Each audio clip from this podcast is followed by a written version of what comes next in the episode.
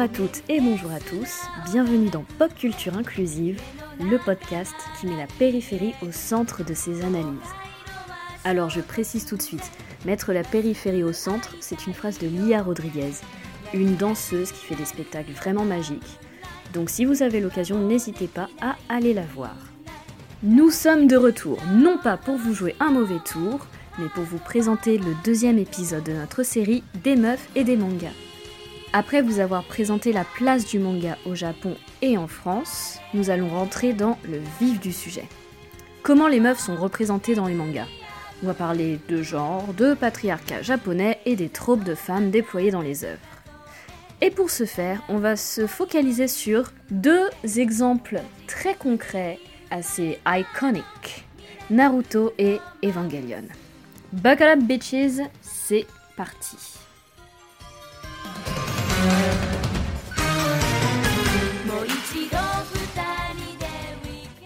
Et donc on, là on va vraiment rentrer dans le, vif vif du sujet avec les femmes dans le manga et donc c'est quand même un peu difficile de rentrer dans le sujet sans parler de genre, sans parler d'hommes et femmes, puisqu'a priori on a des œuvres créées pour les hommes et pour les femmes. Alors le genre, euh, non ce n'est pas une théorie qui rend vos enfants gays. Et puis ce reste, ce reste une si mauvaise chose finalement, je ne sais pas. je ne sais pas. Merde alors. Donc encore une fois, vous avez Google, vous avez Wikipédia, donc si vous si vous vous intéressez au genre, lisez des livres, lisez euh, ce qui se fait sur Internet, mais on va quand même en parler un tout petit peu. Euh, alors déjà, c'est pas une, c'est pas un ensemble de, de pensées euh, qui sortent de nulle part. Enfin, Durkheim en parlait déjà. je sais plus si c'était dans le suicide, mais avait avait déjà travaillé sur le genre. Euh, évidemment, euh, notre, notre très cher Bourdieu, euh, Françoise Héritier, re- rest in peace, parce qu'elle c'était vraiment the best of the best. Donc voilà, c'est quand même des réflexions qui, qui se posent un peu là dans l'histoire. En gros, c'est l'ensemble des constructions sociétales binaires appliquées à un sexe biologique. Et moi, je rajouterais, et aux particularités physiques qui accompagnent généralement ce sexe. Parce que, enfin, là c'est vraiment d'expérience très personnelle, mais à un moment je, je me suis rasé la tête et vu que je m'habille plutôt comme un garçon, euh, les gens ne savaient pas hein, s'il avait une bite ou un vagin. Mais par contre, de par mes caractéristiques physiques associées à ce, que, à, quoi, à ce à quoi un garçon doit ressembler, les gens pensaient que j'étais un garçon et du coup j'avais le privilège des, euh, bah, de ce qu'inclut la représentation, euh, la Mm. représentation masculine. Euh, donc cette construction attribue notamment donc par l'usage des rôles, des tâches, des caractéristiques et des attributs différenciés à chaque sexe, sans que cela ait de fondement biologique explicatif, oui oui, et tout en variant selon les époques et les cultures. Oui, je rajouterais quand même que euh, le, sexe, le sexe biologique, en effet, c'est un peu n'importe quoi parce que c'est pas parce que t'as t'as un pénis que tu dois aimer le bleu. Je vois pas trop le rapport en fait. C'est vraiment euh, la construction. C'est vraiment donc voilà, c'est une construction sociale. Voilà, alors le- c'est pas le sexe biologique en soi qui est une bêtise, mais c'est la- le, le lien Oui, entre, le lien voilà, le lien entre, entre les euh, deux ou c'est- ça Entre ça vos parties génitales et ce que vous aimez. En Ouais, général, voilà, euh, c'est ça, genre, bah, a priori, bon, a priori, il n'y a pas trop de rapport. mon- C'est ça. Et alors, Françoise Héritier, pour, pour la citer, constate que la distinction entre féminin et masculin est universelle et que partout, parce qu'à la limite, vous pourriez dire oui, d'accord, il y a différenciation, il y a des caractéristiques qu'on attribue au féminin ou au masculin, à la limite, on s'en fout, sauf qu'on s'en fout pas, parce que le masculin est considéré comme supérieur au féminin. Les organisations so- sociales sont hiérarchisées et la position sociale occupée par les hommes est supérieure à celle des femmes sans que cela s'explique par la biologie. Ce sont juste par des constructions. Donc en fait vraiment c'est un système de bicatégorisation qui est hiérarchisé entre les sexes, hommes-femmes, et entre les valeurs et représentations auxquelles elles sont associées. C'est-à-dire c'est le problème c'est que en soi que certaines caractéristiques soient associées au masculin, que certaines soient associées au féminin, pourquoi pas? Le problème c'est que les représentations associées au féminin sont toujours négatives. C'est des, représentations qui sont excluantes. Et bah évidemment, euh, c'est un peu compliqué de fonctionner dans un système où t'as juste la moitié de la population où on te dit ouh toi toutes tes caractéristiques c'est de la merde. Mais en même temps, si tu rentres pas dans tes Et en caractéristiques, même temps, si tu rentres pas les car- caractéristiques, c'est une catastrophe. Donc c'est vraiment la division entre deux grosses classes dissymétriques et qui sont mutuellement exclusives. Donc c'est en fait le genre tel qu'il est appliqué dans un système patriarcal, parce qu'évidemment, s'il n'y a pas de catégorisation, euh, s'il n'y a pas les catégorisations de genre, bah, il n'y a pas de patriarcat, hein, j'ai envie de vous dire. C'est vraiment lui qui permet d'instaurer un rapport de domination entre les hommes et les femmes. Et ce qu'on vous disait tout à l'heure, c'est-à-dire que donc les femmes en général, elle va être la femme en général va complètement être réduite à ses attributs stéréotypés. Un des meilleurs exemples, c'est le jeu vidéo. Alors attention. Je dis c'est le jeu vidéo, mais en fait, euh, c'est pas pour bitcher particulièrement sur le jeu vidéo. Euh, le cinéma par exemple, est un des plus gros producteurs de symboles patriarcaux. Enfin, le cinéma, c'est vraiment une catastrophe en termes de réflexion de genre. Mais c'est juste que le jeu vidéo, c'est intéressant parce que, par exemple, t'as plein de jeux où tu vas avoir, on va dire, sept personnages, t'en as qu'un seul féminin. Donc tous les autres vont, avoir, vont être caractérisés par, euh, par exemple, euh, lui il est drôle, euh, lui il est fort, lui il est ingénieux. Et la femme, bah c'est une femme. Et elle, elle c'est une femme. Voilà. Et c'est tout. Bien. et ben c'est cool. Et surtout ce qui, enfin ce qui, c'est pas du tout surtout, mais ce qui est intéressant pour les hommes, c'est ce qu'on se disait là avec Ottoman, c'est qu'en fait un homme lui, c'est il ne doit surtout pas être une femme. Hmm. C'est quelqu'un qui explique vraiment très bien ça. Je vous conseille de regarder un, reportage euh, où il y a Marlar, il y a, une, il y a une, une interview de Marlar qui explique euh, très bien ça sur les, les bah, justement les masculinités au sein du jeu vidéo.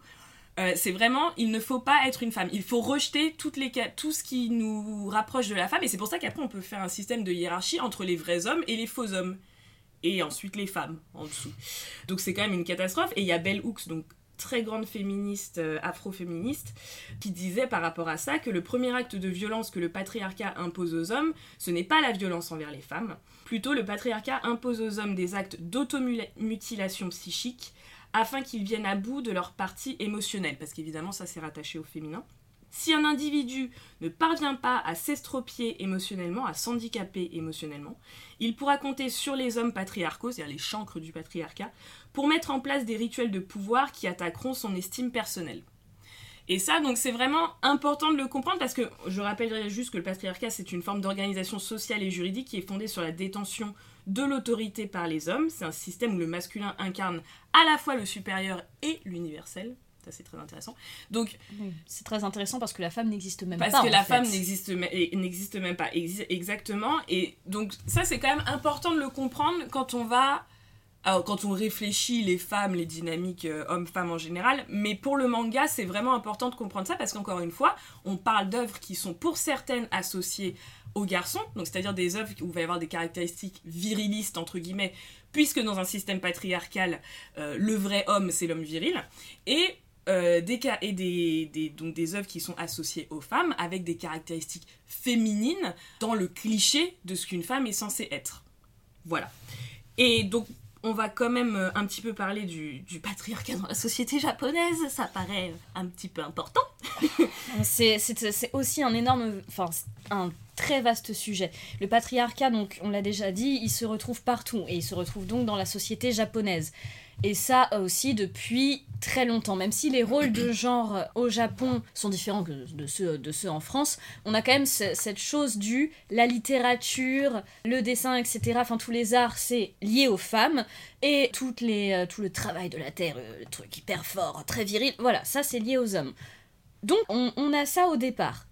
C'est un peu plus complexe que ça, bien sûr, parce que, comme je vous disais, les moines bouddhistes, eux, ils dessinaient. Hmm. Donc c'est, on a quand même, on a quand même des répartitions de, de, de genre un peu moins, un peu moins fortes. Euh, je précise aussi que techniquement, dans, dans, la loi japonaise, tu peux être une impératrice. Hmm. Ça ne se fait pas en vrai, sociétalement, ça ne se fait pas. Euh, à chaque fois qu'il y a une héritière, on la marie à quelqu'un et euh, c'est le mec qui devient empereur ou, ou, on prend une autre branche, etc. On fait tout pour que ce ne soit pas une femme. Mm. Alors que euh, dans l'histoire il y a eu en fait des femmes impératrices.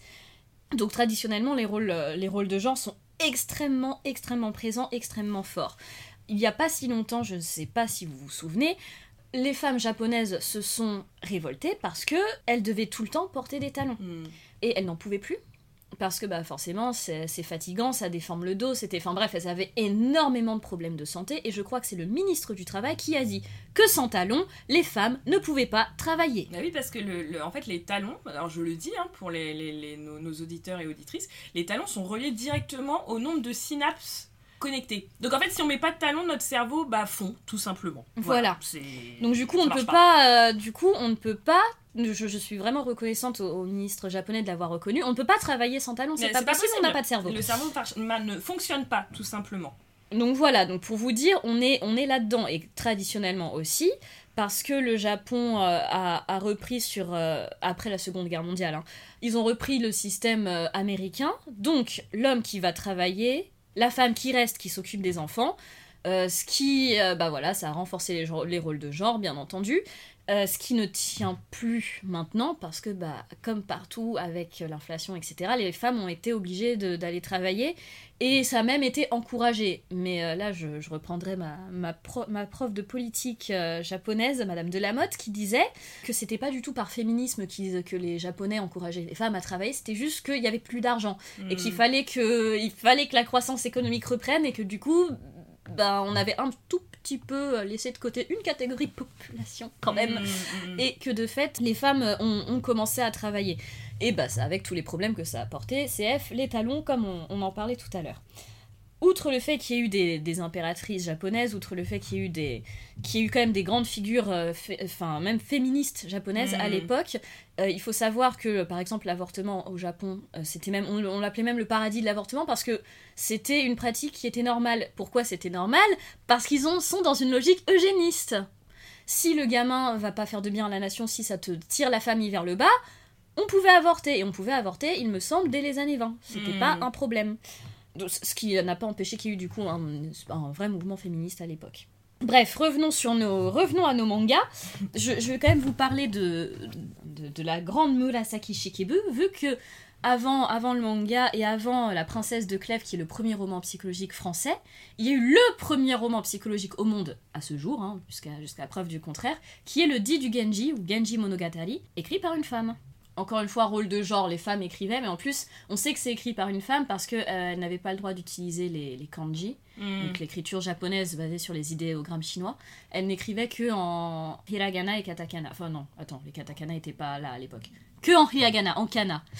En tout cas, c'est quand même à noter que le roman psychologique, euh, c'était quand même des, c'était quand même une femme qui l'a Mm. écrit. Mm, mm. Après, au niveau des rôles de genre, comme je disais, c'est pas exactement pareil qu'en Occident. C'est-à-dire que par exemple, la nudité, euh, donc le corps, il était moins problématique. Par exemple, euh, donc, quand les Occidentaux ont débarqué à Meiji, ils étaient hyper étonnés de voir que dans les onsen, les hommes et les femmes se mélangeaient. Mm. C'est plus le cas maintenant. C'est absolument là, c'est genré absolument. Parce que le corps, la nudité, c'était, ça a jamais posé problème au Japon. Mm. Ça a posé problème à partir du moment De où les, voilà, de- du moment où les occidentaux sont arrivés. Et du coup, oui, là, à partir de là, euh, les, hommes, surtout c'était des hommes, hein, choqués de, de ça, ils ont dû, euh, ils, ont dû séparer. Voilà. Ouais, donc du coup, enfin, c'est tout ça pour montrer que de montrer que évidemment, enfin évidemment parce que nous sommes dans un dans un monde patriarcal, mais le Japon est une société patriarcale avec quelques, enfin avec des subtilités. Il faut pas Mm. que dire, euh, même si en effet voilà, c'est une société patriarcale et avec des rôles de genre extrêmement définis. Et de fait, le manga va aussi refléter euh, refléter ça. On va parler un petit peu des types de femmes justement dans les mangas. Alors il y a des listes, euh, la dere dere, la yandere, la tsundere, la kundere, etc. Donc t'as l'amoureuse gentille, attractive, marrante, etc. T'as la Mm. malade amoureuse, la yandere, donc t'as t'as Mikasa par exemple dans l'attaque des titans. Qui... C'est- moi, le, le meilleur exemple, je pense que c'est Yuno. Ouais, vraiment, know, euh, ouais, ouais, c'est vrai. Parce que oui, parce que ce qui est intéressant dans le. Mais on va, on va, on va- enfin, on peut en parler maintenant, c'est que finalement, les types. Donc, t'as des types de femmes, mais elles, elles peuvent se mélanger. Et du coup, c'est pour ça qu'on a finalement des personnages qui peuvent être très. euh, J'ai pas envie de dire complexe parce que c'est vraiment pas le cas, mais qui en tout cas peuvent correspondre à différentes catégories et ça permet de piocher un petit peu, c'est jamais exactement la même chose, tu vois. Donc, euh, Mais en gros, ce qui, ce qui est intéressant, donc outre cette liste que vous pouvez retrouver sur internet sans problème, c'est plutôt alors je, vais dire le mot trope parce que je trouve que c'est le meilleur. Des personnages féminins, alors on en a parlé un petit peu au dernier, euh, au dernier épisode, c'est en fait ces caractéristiques que le personnage féminin a en général dans euh, le roman, le roman d'aventure, etc. Et là c'est quelque chose que l'on bah, que l'on retrouve évidemment dans, dans le manga. Donc Kim, si t'as un petit laïus à faire sur les tropes... euh, Alors pour moi, les, les tropes, c'est c'est exactement ça, c'est des tropes. C'est-à-dire que tu prends un, un personnage et qu'il a cette fonction-là. Et, pour le, et, pour, et pour les femmes, c'est particulièrement flagrant dans le sens où j'ai même demandé à une actrice une fois que- comment on reconnaît un personnage féminin bien écrit d'un personnage féminin mal écrit. hmm. C'est très simple, c'est les tropes en fait. Parce que bah, un personnage féminin mal écrit par exemple, ça va être euh, au bout de la deuxième page de scénario, euh, ah bah elle est amoureuse et du coup elle va rejoindre son, euh, son, son copain et tout. Donc dans les tropes qu'il y a, il y a la femme qui aurait pu être forte par exemple si seulement elle avait été un homme. Donc ça c'est vraiment le... euh, Ah ouais, elle est forte, mais c'est une femme, du coup, elle va Elle être. sera jamais aussi forte. Un, un très bon exemple, parce que là j'étais en train de le regarder, c'est dans Ranma euh, 1-2, qui est un manga très très très intéressant parce qu'il pourrait être très subversif, mais en fait il l'est pas vraiment. Où t'as le personnage d'Akane, qui est euh, donc l'héroïne du, du manga, et qui est vraiment qui est très très forte et tout, mais qui ne sera jamais aussi forte que Ranma. C'est vraiment si seulement ça avait été un homme, elle aurait été forte, mais non. Euh, donc, la, la femme qui sert qu'à terminer avec le héros. Bon, voilà, ça, c'est la petite, gentille, Mimi, qui sert à rien. Hinata, Genre, Inata. Naruto-kun, Daijoubu. Mm, et, qui, et qui rougit, voilà. ça- elle, elle fait que rougir, c'est à peu près, c'est sa, sa fonction. Mais de, de toute façon, on reparlera de Naruto parce que Naruto Ah. a tous les tropes en fait de, de femmes qu'il faut pas faire. Pardon.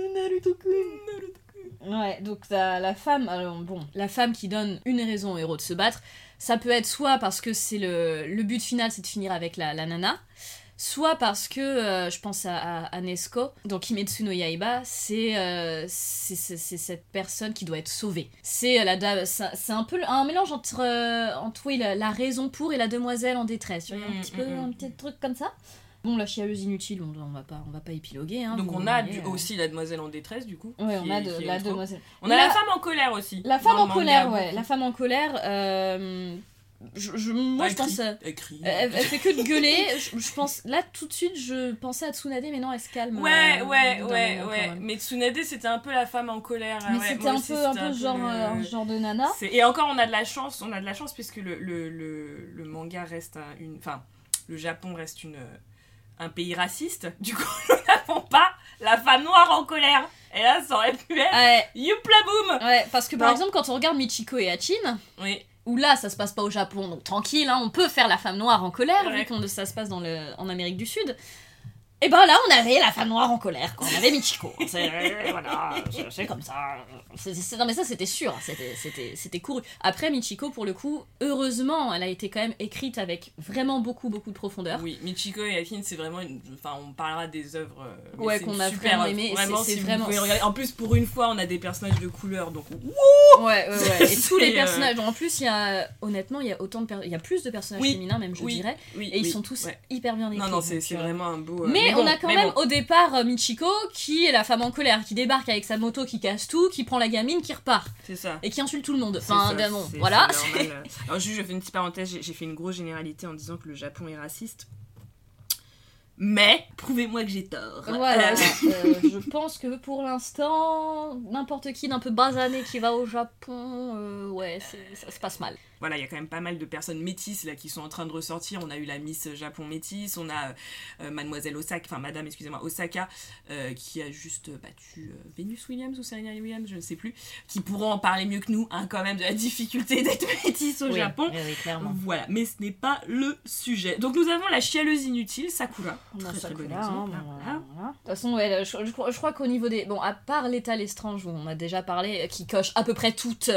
Euh, toutes, les bêtises. toutes les, les bêtises possibles au niveau de, de l'écriture féminine, Sakura, elle en coche pas mal, elle aussi. Sakura, hein. on va, on va en reparler hein, de toute façon. mais, euh, Il y a ce, ce fameux, la nana qui se fait passer pour un mec pour aller dans l'école de- des mecs pour retrouver son chéri. Alors vous pouvez me dire, mais c'est hyper, enfin c'est- très spécifique comme Non, non, c'est pas spécifique du tout. Ça arrive dans, dans énormément de shoujo.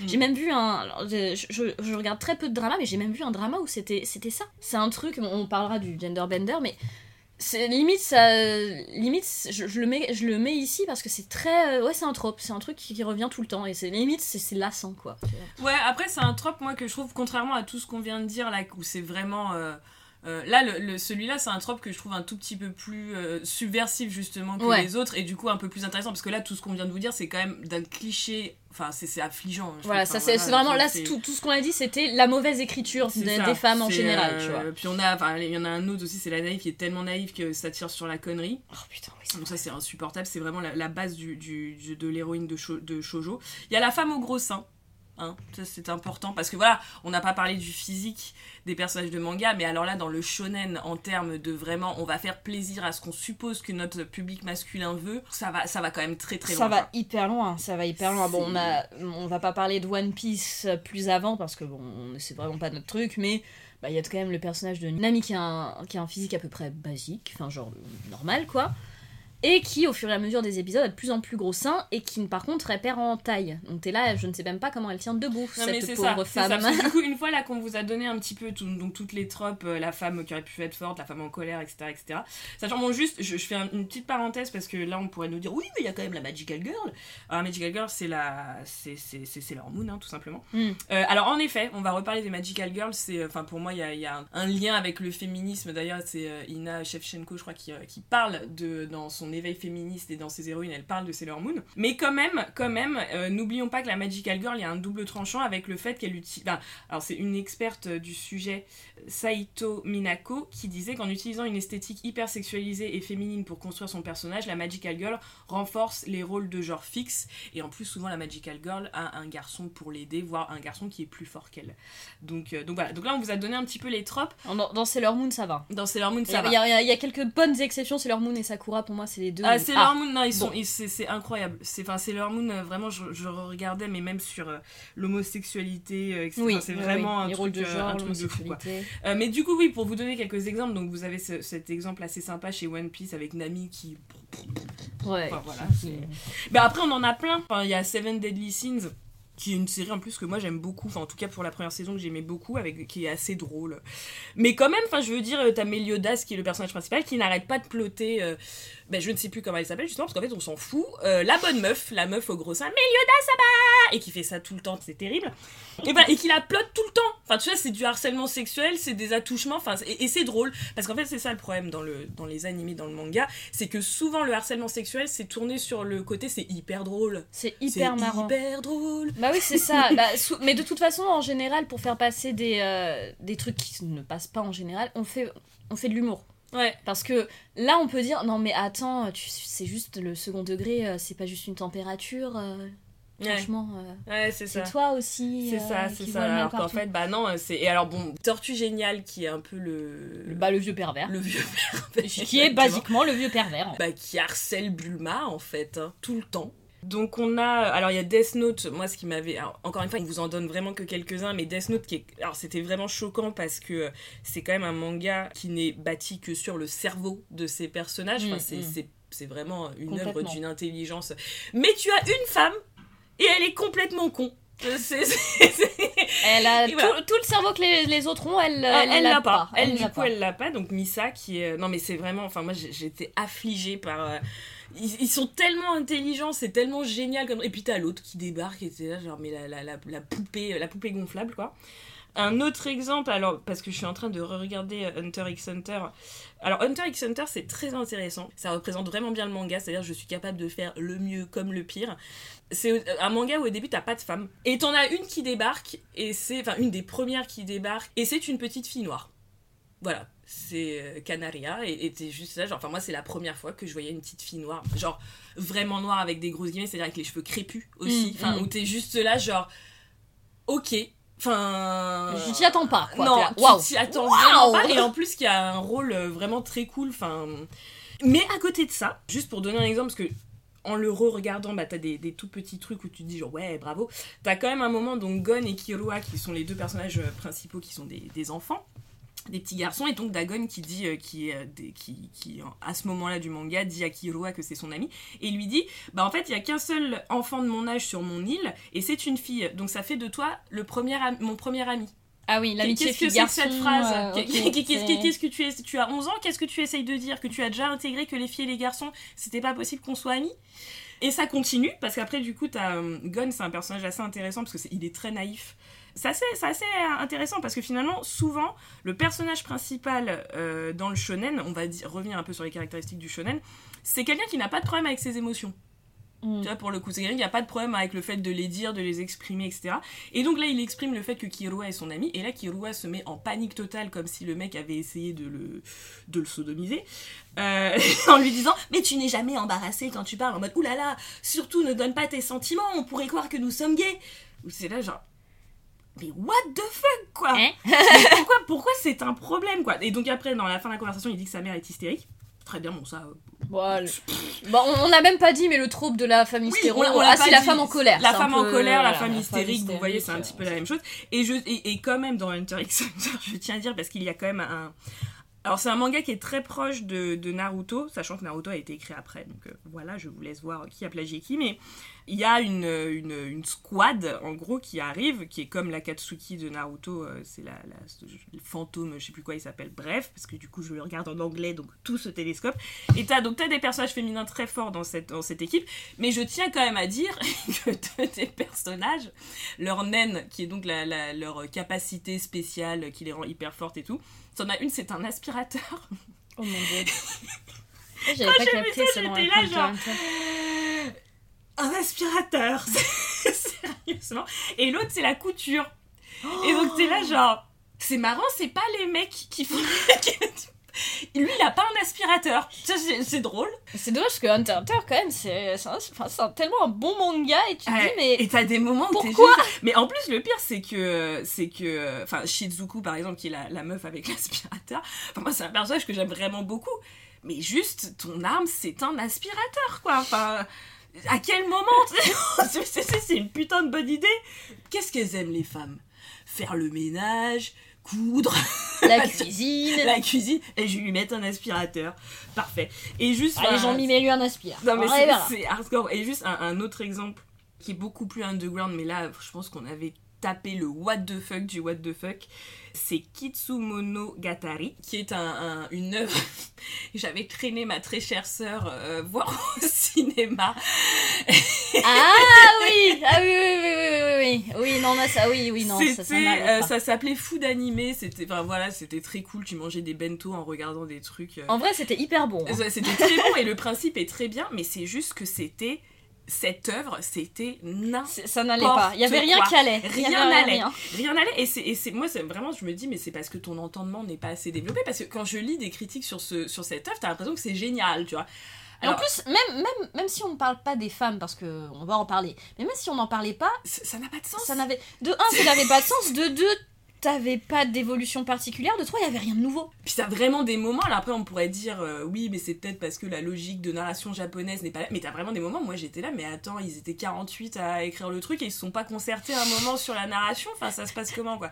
Et alors dans, ce, dans cet animé, tu as un personnage féminin, mais catastrophique. C'est vraiment le cliché, la fille naïve, complètement con, qui donne une raison au héros de se battre, sachant qu'il y a quand même une scène, alors ça s'arrête juste avant, mais de presque viol, Oui. qui euh, dure. oui. Alors moi dans ma tête ça dure 20 minutes. Ah oui, non, mais c'était ça- tellement embarrassant à voir que pour moi, gênant. que pour moi, j'ai. Gênant. même dans le cinéma, les gens rigolaient, Ah, mais, mais les gens rigolaient, mais de gêne. de gêne. C'est en- Quand est-ce que Quand ça est-ce que ça s'arrête Quand Arrêtez-vous ça s'arrête C'était horrible. Enfin vraiment genre mais tu te dis mais c'est pas possible. Donc le héros du coup devient aussi complètement antipathique, mais vraiment le pervers. Enfin, rien n'allait, mais rien n'allait. et cette scène-là en particulier, on était Ah ouais. hyper mal. Ah ouais, On était c'était vraiment pas mal. bien. Déjà, ça fait quand même 3 heures parce qu'il y a, je crois qu'il y avait trois films. Hein, Oui, c'est ça, ça. Donc tu commences à en avoir ras le bol parce que c'est vraiment n'importe quoi. Et là en plus tu tombes sur ça, t'es là. Puis en plus elle est longue la scène, elle est longue.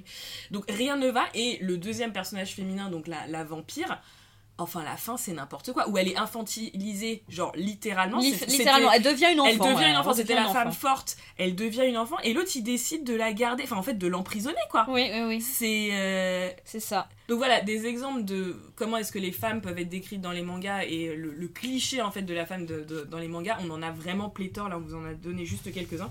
Donc c'est une représentation qui est quand même largement problématique.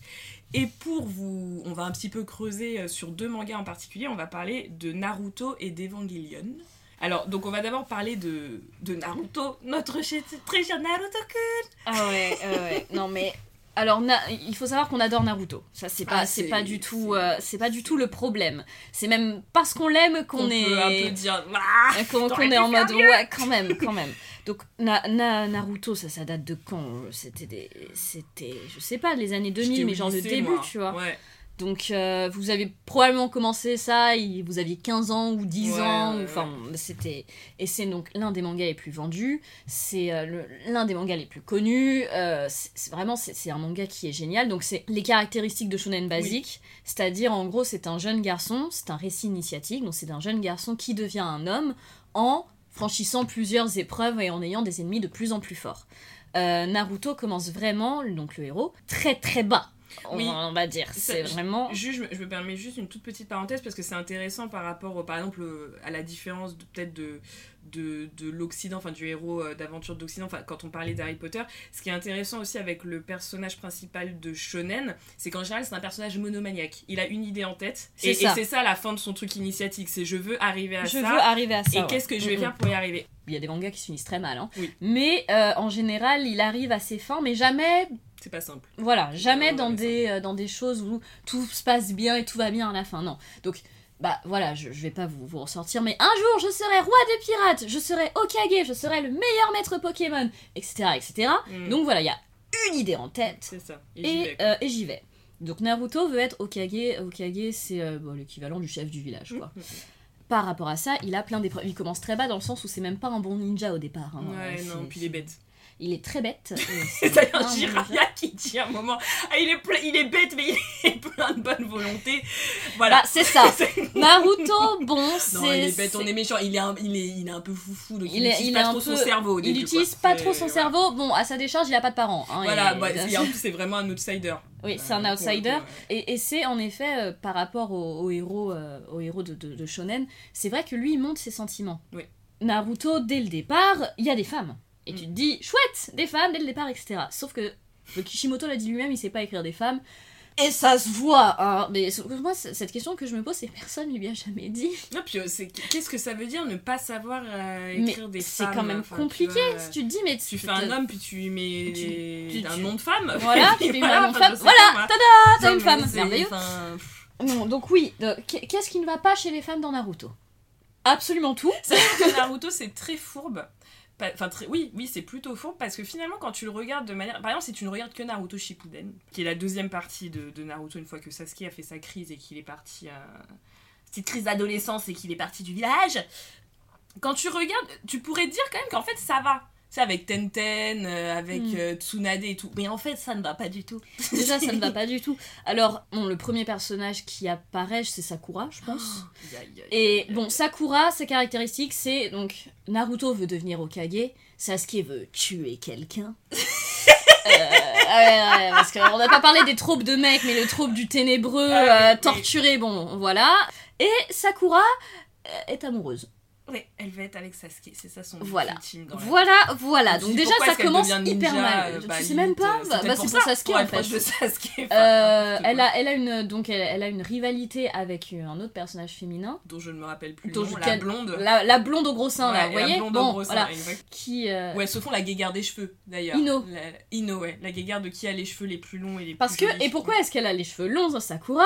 Eh bah pour plaire à Sasuke Voilà, parce que les, les, les femmes aux, aux cheveux courts euh, ne sont pas belles. Et je tiens à dire par rapport à ça qu'il y a quand même un moment du manga bon, qui a été suranalysé en termes de blagues, tellement c'est n'importe quoi, où elle se fait prendre par un des sbires d'Orochimaru.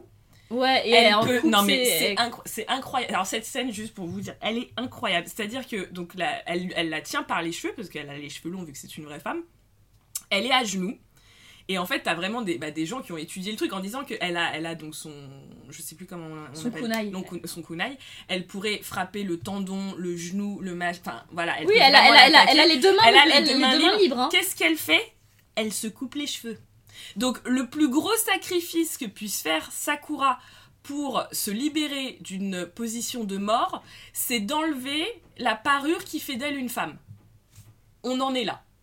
C'est, c'est... Et du coup, en fait, Ino, euh, c'était sa meilleure amie, et elles se font la guéguerre pour un mec. bien sûr, Parce que leur, pour, euh, une rivalité, pourquoi pas? Et la rivalité entre euh, Sasuke et Naruto, elle est hyper intéressante. Mm. Mais la rivalité entre Ino et Sakura, qui pourrait être quasiment la même, eh bien non Parce qu'elles se font la guerre pour un garçon Mm. Non mais c'est, c'est- donc c'est assez affligeant parce que même leur combat est inintéressant, Ouais. même ils le disent dans... C'est hyper... oh, c'est horrible ce moment parce qu'elles se battent, et t'as tout le monde qui regarde en mode... C'est nul. C'est le personnage inutile. Elle ne qui sert à chiale rien. tout le temps. T'as Pakoum à un moment, tu sais, t'as un mème où t'as Pakoum qui regarde, qui est le chien de, euh, Ah oui. de euh, Kakashi. Et que tu sais, elle est encore, bon, elle, je sais pas, elle s'est fait bolosser comme d'habitude, donc elle est tombée dans les pommes. Et t'as vraiment Pakoum qui la regarde avec sa tête, genre, Mais oui, genre- Really, bitch, again? Alors, euh, ce qui est bien, c'est qu'elle fait tous les tropes. Soit elle doit être sauvée, Ouais, tout le temps. soit elle pleure, Ouais. soit elle est là pour être amoureuse. Enfin bon, bref, elle est très, très, très, très, très mal écrite. Il y a rien qui Ah va. non, rien Donc, euh, c'est- vraiment, un- c'est vraiment un énorme problème. Et on a. euh, Et sachant juste, je fais une dernière parenthèse sur Sakura, c'est que, que- enfin moi personnellement, c'est un des premiers moments de gêne absolue quand j'ai vu. Alors je sais plus, je l'ai vu, non je l'ai lu quand j'ai lu l'épisode parce que Sasuke se, se barre. Évidemment, elle veut le retenir. Sa meilleure attaque, ça reste les larmes, et donc elle le, elle le supplie. S'il te plaît, reste là. et tout. Mais moi, j'étais. j'ai- Vraiment, j'avais des. des, des- enfin, je commençais à transpirer de gêne, quoi. Ou Vraiment en mode, mais achète-toi un ego fais quelque chose. Alors tu m'avais fait trop rire quand on en parlait parce que c'était vraiment mais en fait elle fait ce qu'elle peut dans les limites plus que limitées que Kishimoto lui a donné dans son Exactement, écriture voilà. de C'est personnage. pour ça là-dessus on n'est pas totalement d'accord parce que moi vu. Bon déjà j'étais beaucoup plus jeune quand Oui. je l'ai vu. Elle, elle a déjà elle a compris que Sasuke partait partait pour de pour de bon. Parce que le reste du village sont en mode oh bah il y a Sasuke qui s'en va, ok, il va revenir, tu vois. Non, elle, elle a, déjà elle avait capté que Sasuke partait. Mm. Et en effet, pour moi, elle était.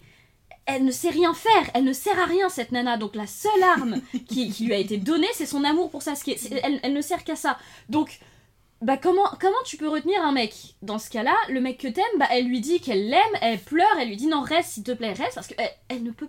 Elle, elle aurait pu se battre, mais non, Mm. pas elle. Non, elle n'aurait pas pu, comme pas dans sa son raison d'être de personnage. Elle aurait même pas bah, pu se battre, ouais, tu vois. Alors, euh, alors que ça aurait été hyper beau si Mm. elle s'était battue contre lui euh, pour, pour qu'il reste. Bah, ce sera fait défoncer. Elle se serait fait défoncer, mais au moins elle aurait essayé de faire quelque chose. Ouais. Mais non, pas dans son écriture. Le seul truc qu'elle pouvait faire, c'était euh, de lui déclarer son amour. Mm. Parce qu'elle ben, c'est pas, elle est, elle est écrite comme ça. Elle, elle n'a pas d'autre, elle n'a pas de profondeur. Elle ne vit que par l'amour de Sasuke. Mm, Donc bah, moi pour moi j'étais là, bah elle a fait ce qu'elle a pu. Et aussi quand j'ai vu la scène, j'avais quoi euh, Je crois j'avais 15 ans et j'étais en mode bon. Ouais. Bon, elle fait ce qu'elle euh, voilà, elle fait ce qu'elle peut. euh, Non, c'est- sûr qu'elle va se faire raison. bolosser, elle se fait, je crois, bah, lui- Oui, il, lui a- donne un coup de poing et, et puis, et puis il se casse. Il dit qu'elle est lourde. Je pense que c'est une bonne relation qu'ils avaient les deux euh, quand Ouais, ils étaient en couple. dysfonctionnel. Ça- ça- ça- Mais après, on a, on a passait plein d'autres exemples. hein, dans- donc, il y a, il y a Shikamaru, qui, est un des, qui que moi j'aime beaucoup hein, comme personnage, Mm. mais qui, qui a toujours un, un mot hyper sympa pour les femmes ou pour sa mère. Ou voilà, c'est. Tsunade, qui est quand même. Alors, oui, certes, qui devient Okage, etc. C'est la seule, c'est la seule partie badass du truc, c'est quand elle défonce Naruto en un coup, t'es là. Oh Ouais, ouais, ouais, ouais, non, c'est. Mais qui, quand même, utilise une partie de son chakra pour garder sa jeunesse. C'est quand même au point, euh, parce qu'elle a 50 ans, donc elle a des seins énormes aussi, ça c'est très important dans le manga. Euh, Jiraya ne manque pas de rappeler hein, que c'est très très très important. Il faut quand même savoir que quand ils se battent tous contre Madara, qui est donc euh, le boss ultime que jamais tu vas pouvoir défoncer, alors je pense que Kishimoto n'y a même pas pensé, tu vois. Mais on pourrait croire que quand même quand t'es contre le boss ultime, tu vas peut-être donner tout ce que t'as. Hmm. Bah en fait elle reste avec son apparence normale, donc ça veut dire qu'elle continue à utiliser son chakra pour garder son apparence de femme jeune quoi. Il y a aussi le... Alors ça aussi c'est assez intéressant parce que euh, comme tu disais avec euh, entre Ino et Sakura on pourrait dire une rivalité comme euh, Sasuke et Naruto donc ça aurait pu être un traitement un peu... un peu... Mais on voit la différence de traitement parce que c'est un traitement genré. Il y a aussi Hinata et Neji.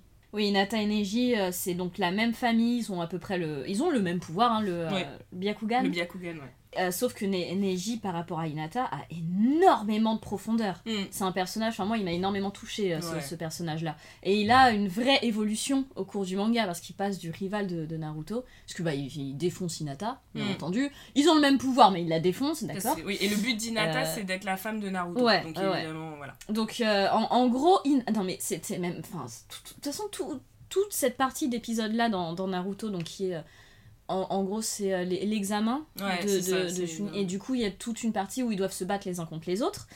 Et en- donc Hinata se, retrouve contre Neji et elle continue de se battre. Bon, elle se fait marave la gueule, mais elle continue de se battre parce que comme Naruto, elle veut pas abandonner. C'est le- la caractéristique principale de Naruto, c'est qu'il abandonne pas. C'est qu'il Mm. continue, qu'il pousse, qu'il pousse jusqu'à devenir plus fort.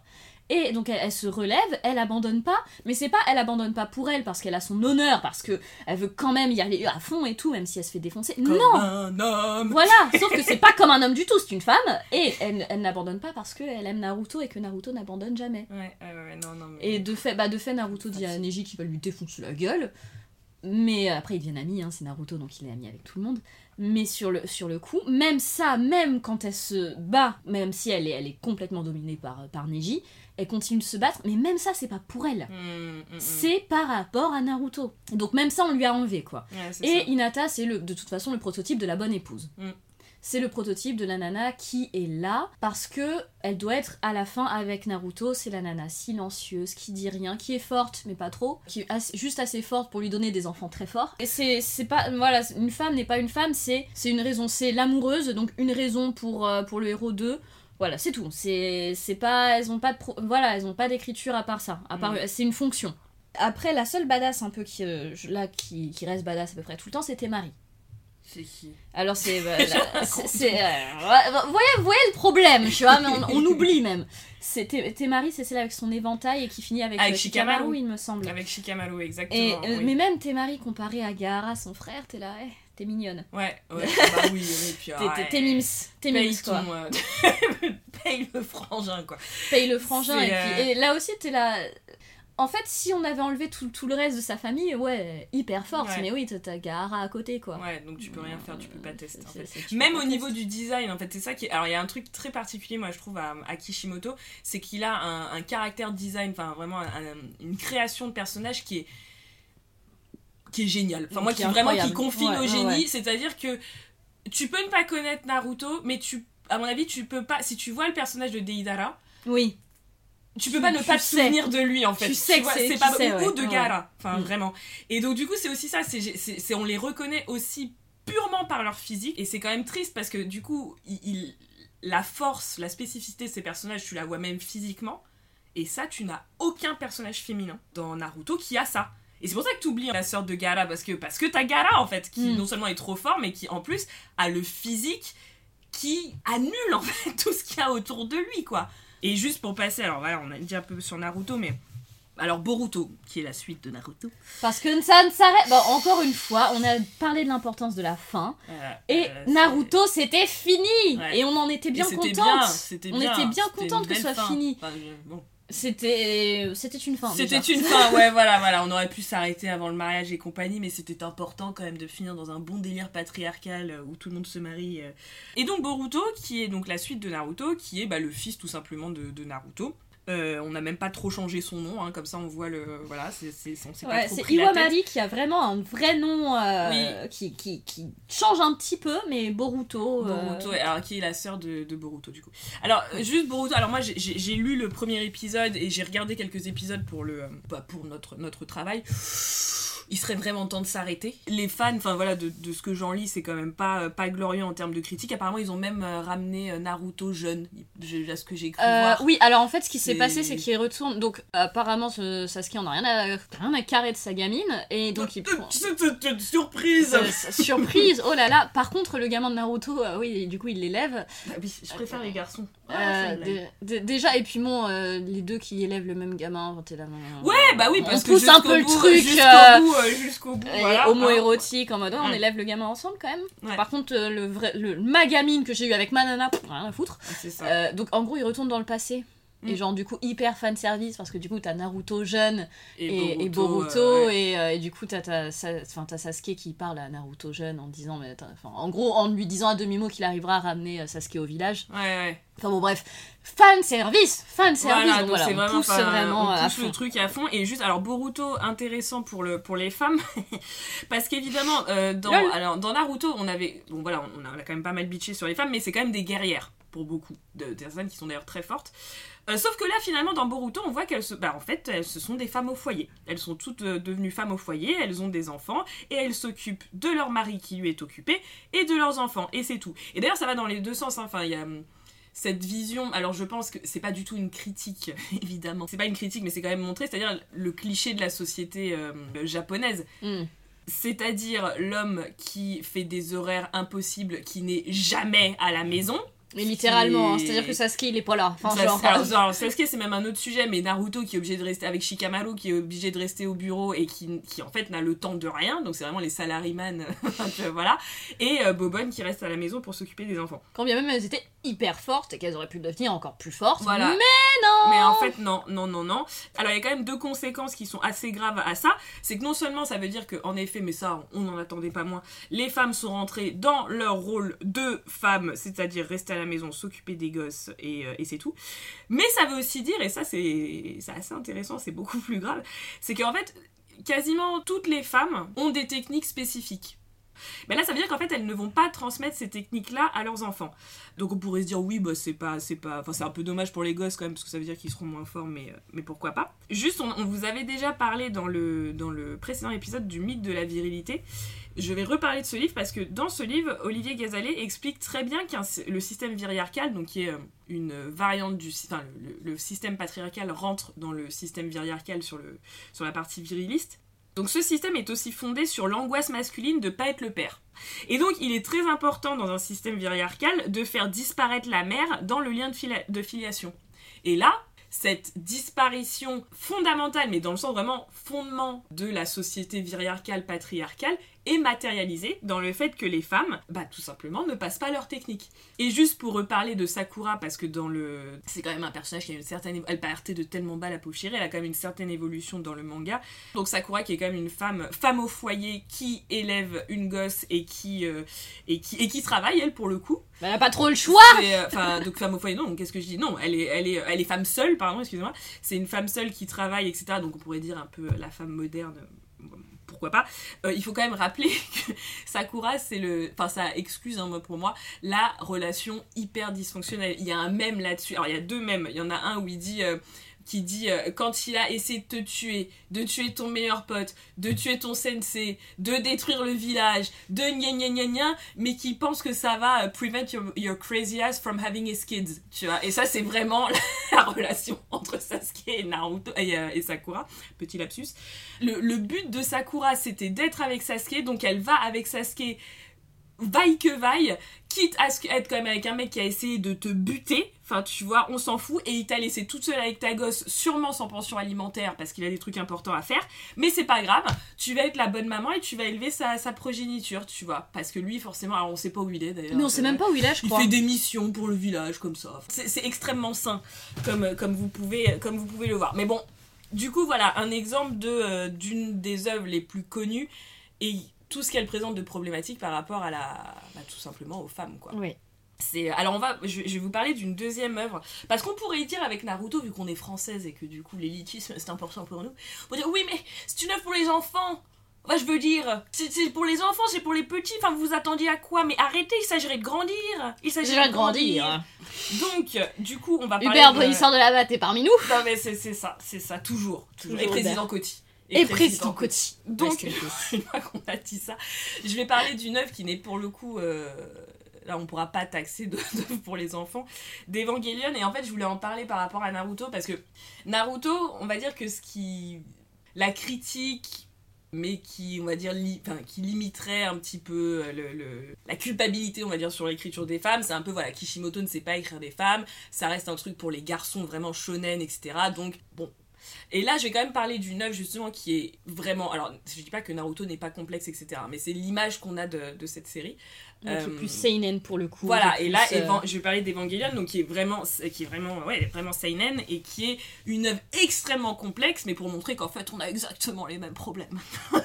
Pour dire que c'est pas parce que c'est Ouais. pour les petits garçons que. euh, Exactement, c'est pour les grands garçons aussi, c'est le même problème. pareil. Alors, euh, donc Neon Genesis, Gene- je ne sais jamais si en japonais le G c'est Ge, c'est Ge quand même, puisqu'on En dit général. Evangelion. En général. Et quand ouais. il se place au début, est-ce qu'on dit Genesis ou Genesis? Je pense qu'il le prononce à, à l'anglaise, là pour le coup. Genesis. Genesis, du coup, ouais. Genesis. Ouais, Genesis, je euh, pense. Evangelion.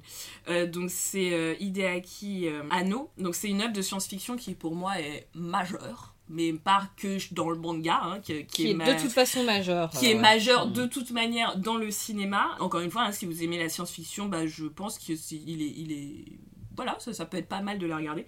Euh, pour moi, c'est vraiment des œuvres avec Cowboy Bebop, avec les Miyazaki. On- On n'a pas trop parlé de Miyazaki, comme vous le voyez, parce que on estime, enfin, moi en tout cas, j'estime que c'est extrêmement connu.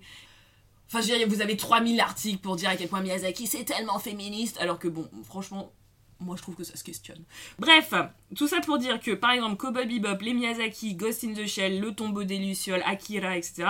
C'est vraiment des œuvres qui pour moi ont imposé le genre, enfin l'animé, le manga comme bah, un incontournable en fait de, l'art euh, cinématographique et de l'art euh, aussi écrit. Alors c'est assez, marrant pour la petite histoire parce que moi j'ai toujours galéré à regarder Evangelion parce que c'était très dur de les trouver pendant très longtemps. D'ailleurs, je n'ai jamais vu la deuxième fin. Euh, j'avais rien compris à la première, donc euh, voilà. J'ai rien compris à la deuxième non plus, donc comme ça c'est top. Mais euh, Netflix, oh Dieu, Netflix a, a flairé le très bon coup et en ce moment il est en train de racheter, enfin ça fait Ouais. un ou deux ans qu'ils Qui sont en train de racheter des licences, ouais, ouais. mais à tout va. Et qui, avec Evangelion, enfin je pense qu'ils ont sapé, sabré le champagne chez les juristes quand ils ont eu celle-ci. Parce que franchement, c'était vraiment. On a Cowboy Bebop, on a Samurai Champloo, on a Evangelion, on t'a fait un film de ouf avec Blame. On commence à avoir mais du lourd quoi. Euh, juste pour vous faire vite fait l'histoire, donc on a, en gros, on suit les aventures de Shinji euh, Ikari, qui est le pilote d'une Eva. En fait, on est dans un monde, donc on a une entité étatique, enfin plus ou moins étatique, la Nerve, qui en fait envoie des gamins. Il y a un truc avec les gamins, hein, souvent quand même dans les animés et les mangas, qui envoie des gamins se battre contre des anges, qui sont des créatures qui arrivent et qui ont en général, on ne sait pas trop pourquoi, mais pour but de détruire Tokyo. Euh, parce qu'on est dans un monde en fait post-apocalyptique où on a une météorite qui est tombée, qui a détruit, enfin je crois qu'il y a 3 milliards de personnes qui sont mortes euh, à cause de la montée des eaux. Et donc 15 ans plus tard, t'as des anges qui arrivent et qui veulent détruire euh, Tokyo. Donc on envoie des gosses se battre contre ces anges et ces, ces, ces gamins utilisent des Eva, qui sont des monstres mi-méca, mi-humanoïdes. Enfin on découvre au long de l'œuvre, en fait, euh, tout au long de l'œuvre ce qu'ils sont. Et du coup tout simplement, voilà, c'est Gundam et compagnie, euh, Mm. ça se bat dans des trucs euh, gigantesques avec de la musique lyrique et tout, c'est génial. Et donc euh, On Shinji aime bien les robots quand même. on aime bien hein. les robots. Et Shinji Ikari, c'est, euh, bah, on on suit ses aventures à lui, parce qu'en plus, c'est le fils du, du directeur de la NERF, qui est vraiment une personne extrêmement saine. N'est-ce pas? C'est vraiment le, le- le représentant. Bah, vous, vous voulez euh, une, une allégorie du patriarcat? Vous avez le papa de Shinji. Je pense que là, euh, voilà. Donc, Le papa de Lelouch est pas mal aussi, mais c'est ah, le papa, mais c'est le père. De toute façon, le père, il y a un problème. hein. Soit il est pas là, soit quand il est là, tu préférerais qu'il soit pas là. Enfin, c'est- assez, euh, c'est assez intéressant. Donc c'est vraiment une œuvre qui est, qui est complète, qui est complexe, qui brasse énormément de thèmes, comme par exemple le thème du solipsisme. Euh, je vous conseille de lire, euh, il y a des débats sur Reddit, c'est la seule fois où je vous dirais d'aller sur Reddit de ma vie, euh, sur le sujet. Bref, dans les, autres, dans les autres thèmes, on a l'échappement, on a beaucoup de lectures théologiques, enfin... C'est, en plus, c'est une œuvre qui est imprégnée parce qu'à ce moment, quand le cré- quand, enfin, son, son créateur était en dépression quand il, euh, quand il l'a écrite, donc c'est aussi ah, vraiment imprégné ces thèmes-là. Donc moi, c'est vraiment une œuvre que je trouve absolument magistrale. Et dans cette œuvre, nous avons le personnage de Rei Ayanami.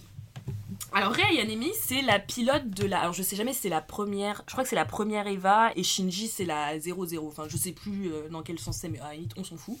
Euh, c'est pas très très important pour notre pour notre analyse. Donc Rei Ayanami, c'est vraiment un personnage très très très intéressant, mais vous allez voir, elle est très intéressante aussi bien dans ce qu'elle représente dans le manga que ce qu'elle représente dans notre monde. Parce que c'est vraiment un personnage central de la culture otaku. Oui. Euh, oui. Même euh, le moe donc qui est euh, qui se réfère en fait à des sentiments d'affection, d'adoration, de dévotion et d'excita- d'excitation envers des personnages qui apparaissent dans les mangas. Et c'est un peu elle l'archétype du moe. C'est- le, euh, c'est le kawaii plus plus plus. Le moe. C'est vraiment. ça. le- elle est adorable, mais genre adorable quoi, dans le sens propre du terme. Tu Eh vas ben, l'adorer. C'est très bien ce que tu dis ma soeur parce que c'est exactement bah, mon fil conducteur et c'est exactement ça, c'est l'adoration. Donc il y a vraiment voilà ce truc de dévotion et tout autour de ce personnage. Le problème c'est que Ayanami, aussi bien dans la vraie vie avec euh, bah, toutes les repré- représentations qu'on a dans les pubs, etc., que dans le manga, enfin dans l'animé, c'est une poupée qui est duplicable à l'infini. C'est littéralement, voilà, spoiler, hein, mais c'est. On, va, on spoil beaucoup quand même. hein. Chez nous, on oublie de le dire, mais voilà. Donc, aussi bien dans notre monde que dans le monde d'Evangelion, euh, c'est une copie qui est réplicable à l'infini, puisque c'est un clone. En plus, c'est hyper glauque parce que c'est un clone de donc l'ange et la femme de Gendo. Donc, Gendo, c'est le, le père de Shinji, donc hyper glauque Yes c'est ah, on aime la pédophilie, tout ça, c'est sympa. Et vraiment, c'est une, c'est une image en deux dimensions. C'est un personnage qui parle très très peu, parce qu'on a, on a parlé aussi enfin, de la trope de la meuf qui dit jamais rien, tu vois. Mm. Elle parle très très peu, mais qu'est-ce que ça veut dire ne pas parler pour une femme? Ça veut dire que l'otaku, enfin l'audience masculine peut vraiment lui imposer ce qu'elle pense. Tu vas lui imposer vraiment le male gaze, lui imposer une, une, réflexion puisqu'elle n'en a pas. Enfin, c'est un personnage qui est complètement objecti objectivé par tout le monde parce que Shinji est un peu amoureux d'elle, Gendo, bon, il est complètement taré avec elle et tout. Donc, vraiment, c'est. Ouais, c'est un personnage qui est vraiment intéressant là-dessus, sur le fait que, encore une fois, c'est un personnage en deux dimensions, mais littéralement en deux dimensions, dans un monde qui est pourtant extrêmement complexe, le monde d'Evangelion. Et d'ailleurs, c'est assez marrant parce que donc t'as euh, Gendo qui, euh, qui est très gentil avec elle, enfin qui a vraiment une logique un peu euh, paternelle avec elle. Bon, encore une fois, c'est un clone de sa femme. Ok. Mais en fait, pourquoi? C'est parce que justement, c'est parce qu'elle n'existe pas. Et parce qu'elle n'existe pas, parce que donc Gendo ou Gendo, vous le prononcez comme vous voulez, c'est vraiment encore une fois une représentation patriarcale. Donc c'est-à-dire que c'est vraiment quelqu'un qui ne doit pas avoir de sentiments. Il est horrible d'ailleurs avec son fils. Et Ayanami, vu qu'en fait pour lui elle n'existe pas, c'est une encore une fois c'est une image. Je peux manifester de l'attention, etc. pour une image, puisque finalement, elle ne va pas me faire de mal, elle ne va pas me blesser, puisqu'elle n'existe pas. Donc c'est même là-dedans, on, enfin, on montre le fait que c'est vraiment une personne qui est un personnage qui, malgré toute la profondeur de l'œuvre, n'a pas de profondeur en soi en fait. Pour moi, c'est vraiment, euh, bah, c'est assez symptomatique. C'est que, même dans une œuvre dans Evangelion qui encore une fois est d'une complexité, d'une profondeur immense, il y a vraiment deux problèmes. Il y a le fait que déjà les femmes en général d'Evangelion, parce que donc Rei Ayanami est un personnage comme ça, donc très euh, distant, qui n'a pas de, qui ne parle pas, qui est vraiment limité, complètement limité à son corps, pas par son corps, mais à son corps et par son corps aussi d'ailleurs. Mais on a d'autres personnages. Enfin, je l'ai failli la mettre d'ailleurs dans les héroïnes avec euh, Misato par exemple ou euh, Ritsuko aussi, qui sont des personnages très profonds, très complexes. Mais les femmes d'Evangelion, il y a vraiment une violence genrée dans Evangelion, dans le sens où elles ne sont. Enfin, la fin d'Evangelion, vous l'interprétez comme vous voulez, mais c'est vraiment pour moi Shinji qui se cherche, enfin, qui éprouve sa capacité, enfin, qui éprouve son être, qui éprouve son humanité en se rappelant les relations qu'il a tissées, etc. Pour moi, Evangelion, c'est vraiment une œuvre sur qu'est-ce que c'est qu'être humain, qu'est-ce que c'est que l'amour. Est-ce qu'on a le droit à l'amour ou pas? Et il y a une violence genrée dans la non-accession à son humanité. Parce que les femmes ne sont jamais pleinement des êtres. Il y a toujours une violence en fait qui les, qui les empêche de pleinement être. Ray, c'est évident, mais les autres aussi qui meurent dans des conditions à chaque fois où t'es là, mais pourquoi? Enfin, tu vois, c'est vraiment genre pourquoi est-ce qu'elle meurt comme ça? Et je trouve que une des, des. Enfin, vraiment un truc qui prouve ça et qui. Euh, et pour moi, c'est vraiment une triste, une triste ironie, c'est que t'as le, le, personnage de euh, Kaworu Nagisa, qui est le dernier ange et qui apparaît sous la forme d'un petit garçon qui devient très proche de Shinji. Donc lui, c'est un ange, c'est même pas un être humain et bah même lui finalement accède à plus d'humanité que les femmes parce que finalement c'est lui qui choisit comment est-ce qu'il veut mourir. Il se fait tuer par Shinji parce qu'il lui demande de le tuer parce qu'il dit ok j'ai compris grâce à ton amour etc j'ai compris ce qu'était l'humanité et je préfère mourir. Donc il, il fait ce choix fondamental de je vis ou je meurs. Mais ça je pense que c'est fondamentalement parce qu'il est représenté sous la forme d'un homme. Si ça avait été une femme, c'est-à-dire que même lui, qui est un ange, qui n'est pas un être humain, accède à plus d'humanité que les personnages féminins de, de l'œuvre, quoi. Et ce que tu disais pour finir sur cette partie par rapport à l'adoration, parce que c'est exactement ça, parce que le personnage de, de Rey, en fait, à la fin, accède au statut de déesse. Alors pas toute seule, hein, il y a évidemment, il y a Nagisa euh, qui, est là aussi. Enfin bon, vous, il faut que vous regardiez ce moment parce que c'est vraiment genre Oh, you tripping? Euh, Ok, qu'est-ce que vous avez pris? What is happening? What is happening? Elle devient une déesse et elle se libère de, de Gendo et tout, donc on pourrait dire Youpla boom, hein, super, ça devient une déesse, c'est top. Sauf qu'en fait, c'est tout, tout l'inverse. Parce qu'une déesse, comme tu dis, elle, elle va pas connaître l'amour, elle va pas connaître l'humanité, elle va être adorée. Et donc, encore une fois, en plus, dans le dans l'animé, elle prend le sens de l'humanité. Donc c'est terrible en fait. C'est elle encapsule le sens de l'humanité sans jamais elle-même avoir de sens. Et comme tu dis, elle est adorée dans l'animé, elle devient un dieu, donc elle est adorée. Comme elle est adorée dans notre monde réel, mais où pareil, elle ne fait que c'est un récepteur euh, de, un réceptacle pardon de fantasmes. C'est hyper symptomatique en fait, de pas d'être une coquille vide et en fait de prendre l'humanité. C'est ça, et de prendre et, et plutôt enfin plutôt le male gaze quoi. Mm, mm. Et moi ça m'a vraiment euh, enfin je, je, regardais The Witcher euh, à ce moment-là bon qui, qui, est une qualité discutable mais néanmoins il y a un moment assez intéressant où t'as Yennefer qui dit qui rappelle à un bébé mort euh, qui lui dit de toute manière peu importe à quel point puissante etc tu, tu, tu seras tu aurais été tu n'es qu'un réceptacle et en fait c'est ça pour moi c'est à dire qu'on est dans un manga d'une puissance narrative extrême, avec des femmes extrêmement bien écrites aussi. Mais même là-dedans, au final, en tant que femme, tu ne restes qu'un réceptacle. Et je pense que là, on a un peu, en voyant Naruto et Evangelion, on a vraiment les deux aspects entre les tropes de la femme qui doit correspondre, qui est complètement monolithique, qui doit Mm. correspondre à des tropes de ce qui est le- la femme dans le patriarcat. Mais même quand on va plus loin, quand on essaye de complexifier, etc., même dans un univers complexe, finalement, la femme n'accède jamais à cette complexité que l'on pourrait donner par exemple à Shinji, ça reste quand même quelqu'un qui, bah, qui, qui, voilà, qui, de par son genre, aura la violence de ne jamais pleinement être humaine, entre guillemets, quoi.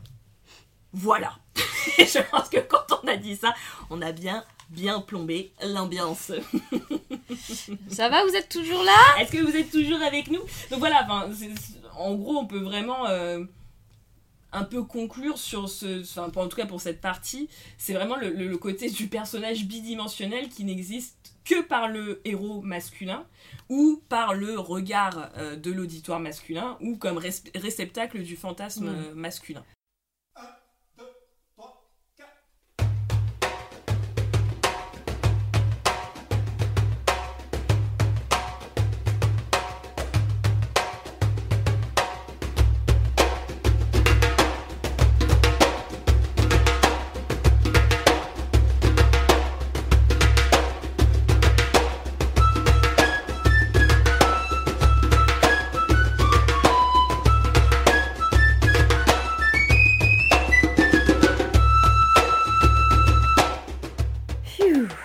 Facile, hein Allez, ne désespérez pas, car malgré ce tableau peu glorieux, j'en conviens, les femmes dans les mangas sont loin d'avoir dit leur dernier mot.